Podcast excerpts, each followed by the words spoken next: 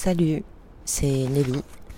Je suis dans ma cour et aujourd'hui avec euh, un livre de Bruno Latour, Où atterrir, comment s'orienter en politique, aux éditions La Découverte. Extrait.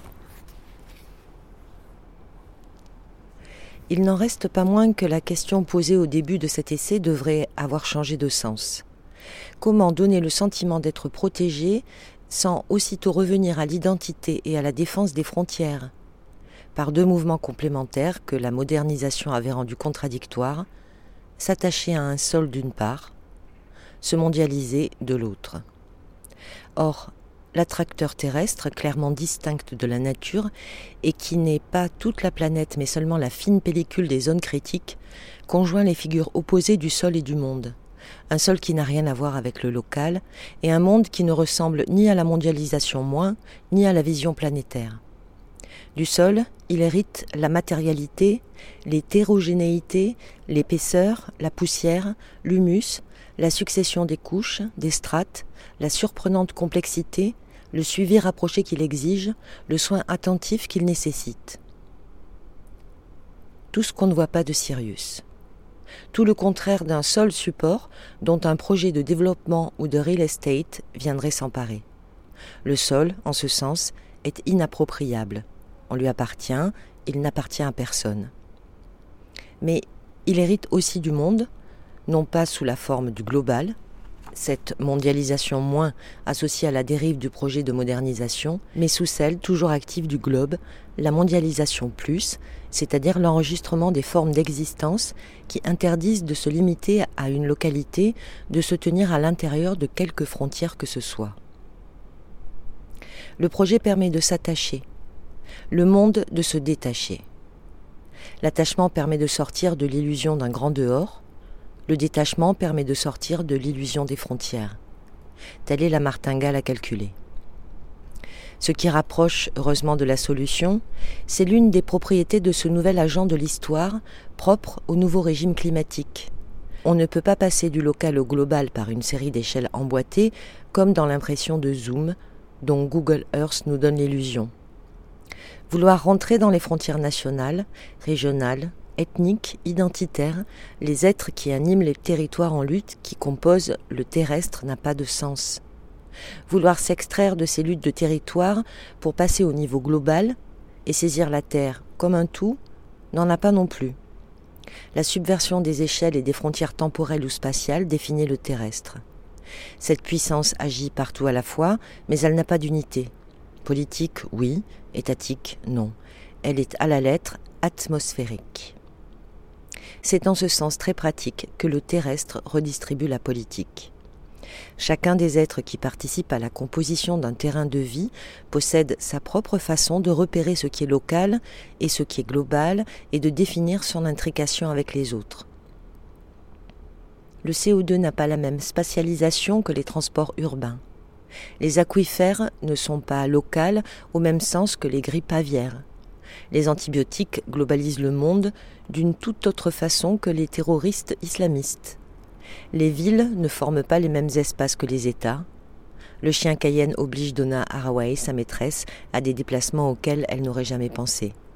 L'économie fondée sur le charbon ne dessine pas, comme on l'a vu, les mêmes luttes que celles fondées sur le pétrole, et ainsi de suite. Le global, comme le local, donne de mauvaises prises sur le terrestre, ce qui explique la désespérance actuelle. Que faire de problèmes à la fois si gros et si petits? De quoi se décourager en effet. Que faire? D'abord, décrire. Comment pourrions-nous agir politiquement sans avoir inventorié, arpenté, mesuré centimètre par centimètre, animé par animé, tête de pipe après tête de pipe, de quoi se compose le terrestre pour nous nous énoncerions peut-être des opinions astucieuses ou défendrions des valeurs respectables, mais nos affects politiques tourneraient à vide. Toute politique serait malhonnête qui ne proposerait pas de reprendre la description des terrains de vie devenus invisibles.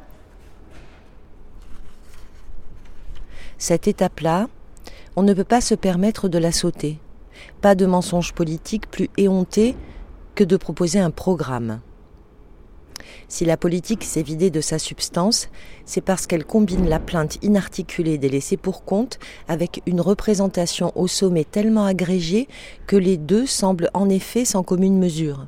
C'est ce qu'on appelle le déficit de représentation. Or, quel est l'animé capable de décrire un peu précisément de quoi il dépend? La mondialisation moins a rendu cette opération quasiment impossible et c'était son but principal. Ne plus donner de prise aux protestations en rendant impossible à suivre le système de production.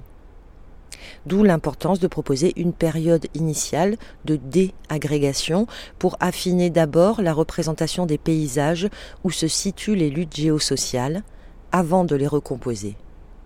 Comment? Mais comme toujours, par la base, par l'enquête.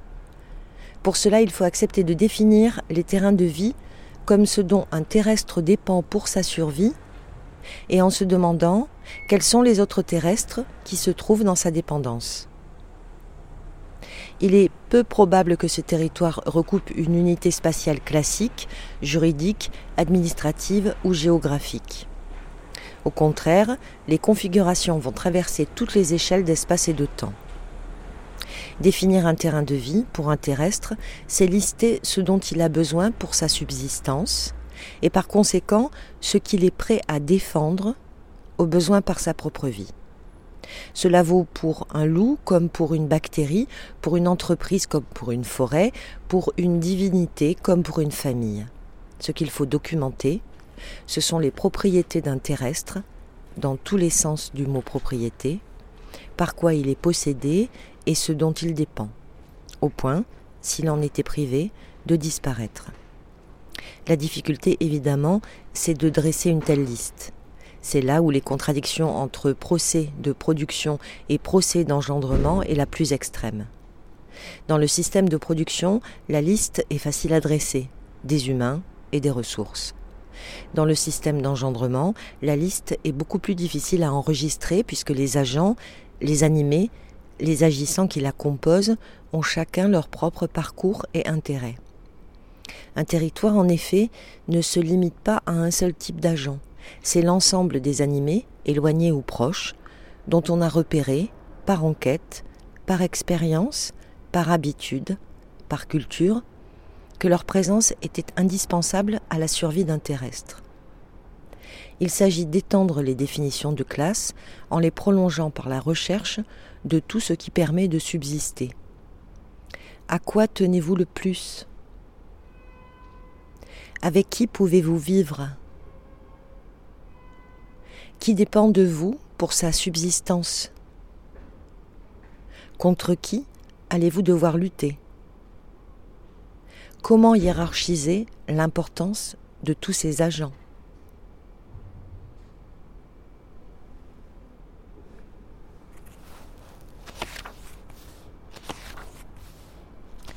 C'était un extrait de Où atterrir de Bruno Latour. Prenez soin de vous, prenez soin de tous.